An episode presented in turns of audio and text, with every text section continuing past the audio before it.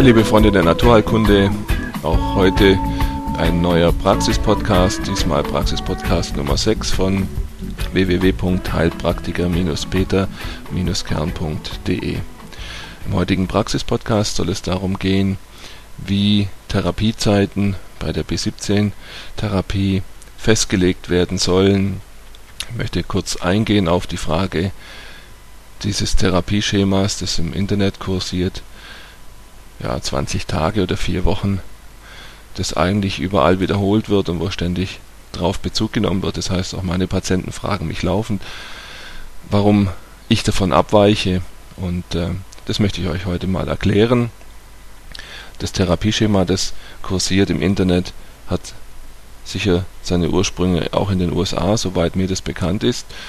In den USA habe ich Literatur antiquarisch gefunden, die von den Vätern auch noch von Dr. Krebs und Kollegen selber aufgeschrieben worden ist, die völlig anders behandelt haben. Die hatten ihren guten Grund und ich habe auch in den Fallgeschichten nachgelesen. Gut, jetzt möchte ich mal drauf eingehen. Das Therapieschema über 20 Tage ist in meinen Augen und auch in den Fällen, die ich finde, in der Literatur völlig falsch und zu kurz bemessen.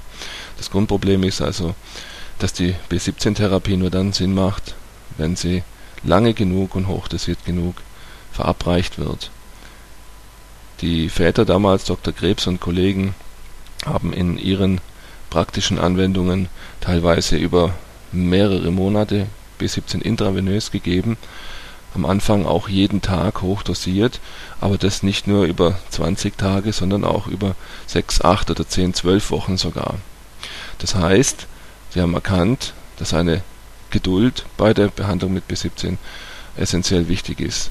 Und nach dieser ersten Phase haben die Ärzte damals, und das halte ich auch für richtig und für weise, die Dosis reduziert, haben aber trotzdem zwei bis dreimal pro Woche weiter über Monate bis 17 intravenös dem Patienten verabreicht. Und erst dann, nach dieser Zeit, hat man das weiter reduziert auf einmal und dann gibt's eine orale Gabe. Also wir sehen, dass auch hier Heilung Zeit braucht, dass Geduld angesagt ist. Und für mich stellt sich einfach auch die Frage, warum soll ich eine Therapie komprimieren?